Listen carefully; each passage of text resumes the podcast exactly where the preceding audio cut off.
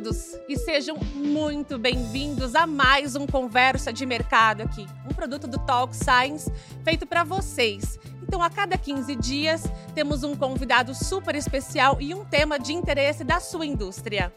E hoje nós vamos falar sobre novas tecnologias para refrigeração em liofilizadores para produtos farmacêuticos. É um grande desafio do mercado e é claro que nós convidamos um especialista para bater um papo conosco. Então eu dou boas-vindas aqui ao Marcos Tilly, que ele é gerente de vendas regional na IMA do Brasil, também um grande parceiro nosso. Marcos, prazer, muito bom ter você aqui. Muito obrigado, Nádia. Eu agradeço pela iniciativa de vocês de falar de mercado, de falar de inovação e nós vamos falar bastante de meio ambiente, então é muito importante isso para o nosso mercado. Obrigado. Perfeito, Marcos. Eu já queria começar te perguntando, fala um pouquinho para a gente dos desafios né, que a indústria farmacêutica tem enfrentado nesse cenário de redução dos HFCs até a eliminação desse processo na indústria. Conta um pouco para a gente. Certamente. Uh, primeiro, é importante saber que uh, o Brasil assinou em novembro de 2022 a emenda Kigali, que trata hoje dos HFCs, da sua redução e da sua eliminação conforme os, os anos vão passando. Né? Então, baseado nisso, a própria indústria farmacêutica ela tem a obrigação da redução e eliminação desses fluidos refrigerantes. Bom, e fala um pouquinho para a gente, né, para esses fabricantes de equipamentos farmacêuticos, quais são os desafios, né, para a redução da utilização tanto dos HFCs quanto do alto, do alto índice, né, de GWP, para que, enfim, consiga estabelecer e cumprir essas metas aí que vocês têm pela frente. Exatamente. É, primeiro que uh, esse GWP é um índice que mede o quanto este produto agride é, a, a, o aquecimento global. Então, quanto maior esse índice, maior é o efeito de aquecimento global. Então, esses gases estão, com o tempo, sendo reduzidos. A gente está introduzindo gases no mercado que têm um efeito menor de aquecimento global, mas ele tem a vida útil já definida. Então, para a indústria, de um modo geral, como nós, como fabricantes, a gente tem que ter tecnologias que vão superar a necessidade desses gases. Marcos, e falando da liofilização, né?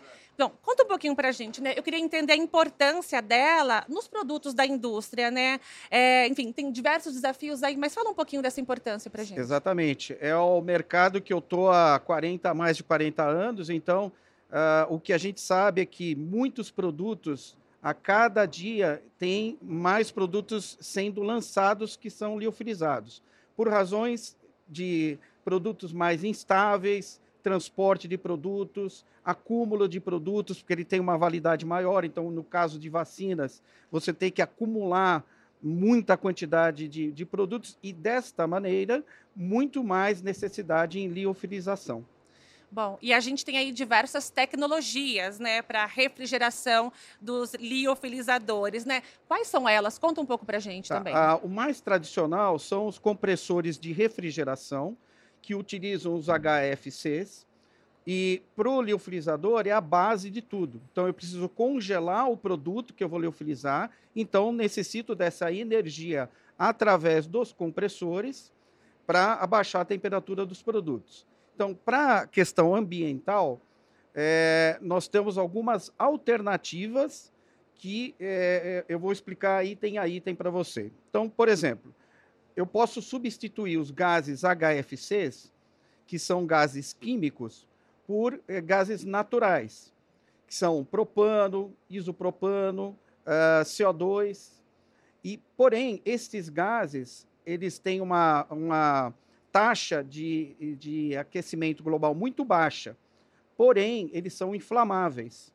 Então, com isso, as características das máquinas atuais, a gente teria que mudar bastante no conceito de preparar estes ambientes para trabalho com esses equipamentos.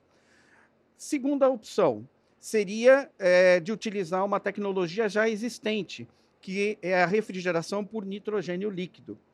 O nitrogênio líquido já é conhecido, essa tecnologia já existe, é um produto totalmente limpo, que não agride o meio ambiente, Porém, a gente também tem que pensar de que maneira esse nitrogênio líquido foi produzido. Com que energia ele foi utilizado? Energia eólica, uma energia através de, de é, placas solares, ou, como é no caso do Brasil, gerado por é, hidrelétricas, que são energias limpas. Né?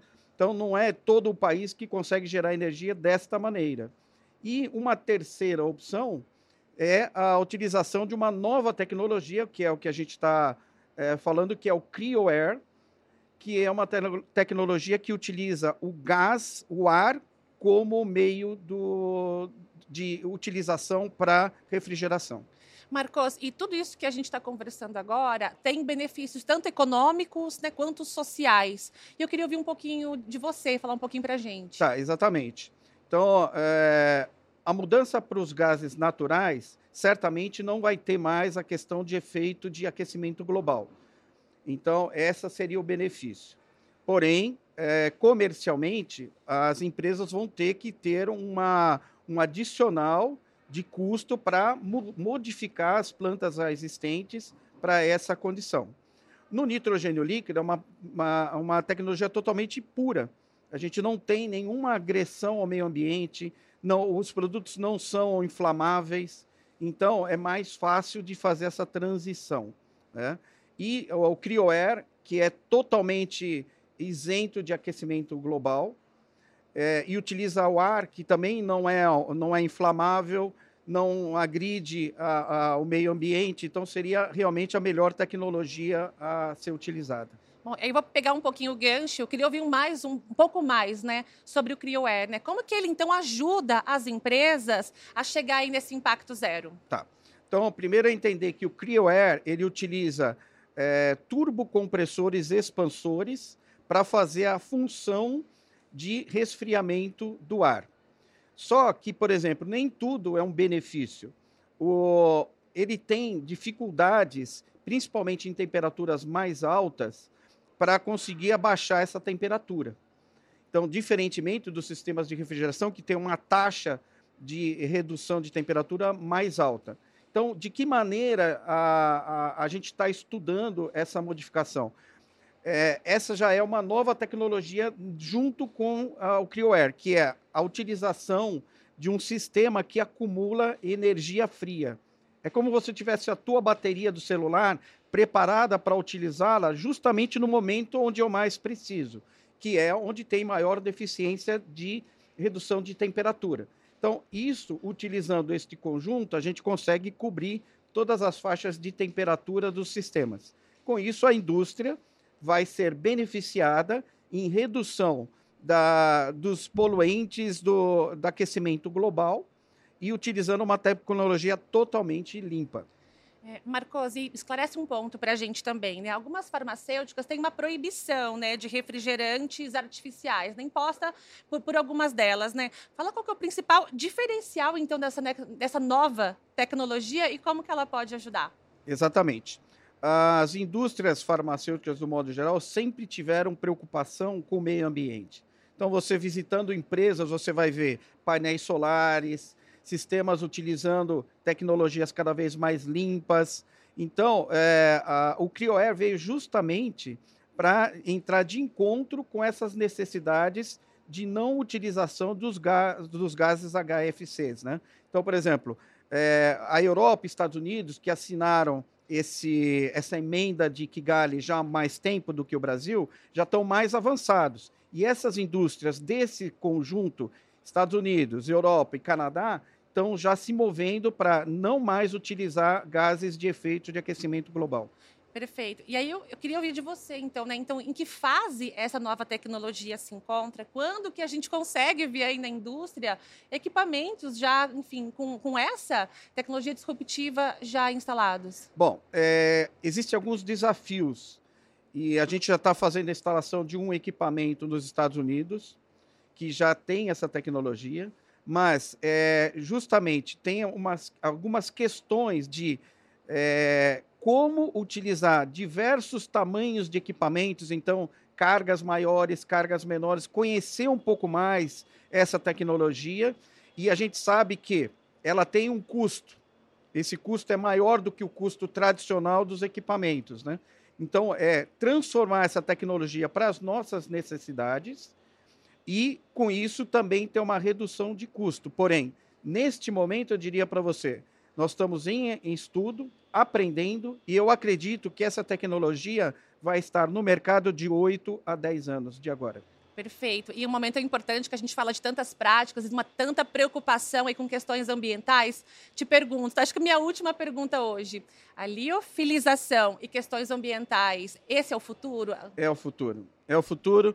É, não somente a tecnologia do CryoAir, mas uh, nós como empresa estamos desenvolvendo já em fase bastante avançada a liofilização é, contínua. E por que essa razão?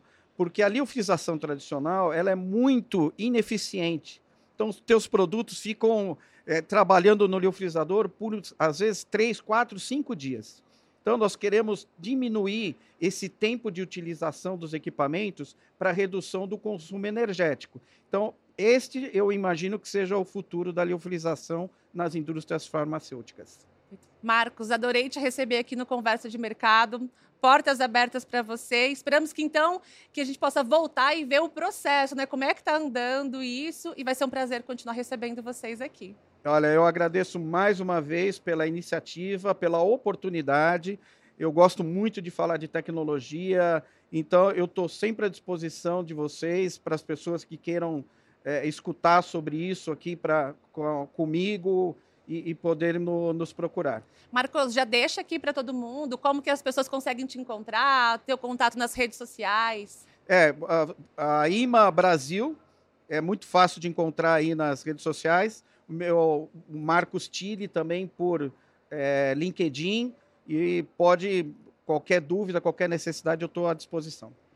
Muito obrigada a você. Obrigado, viu, Nádia? E a todos vocês que acompanham aqui o Conversa de Mercado. Tem alguma dúvida? Deixa aqui nos comentários que a gente compartilha com o Marcos e responde para vocês na sequência. É um prazer receber cada um de vocês aqui.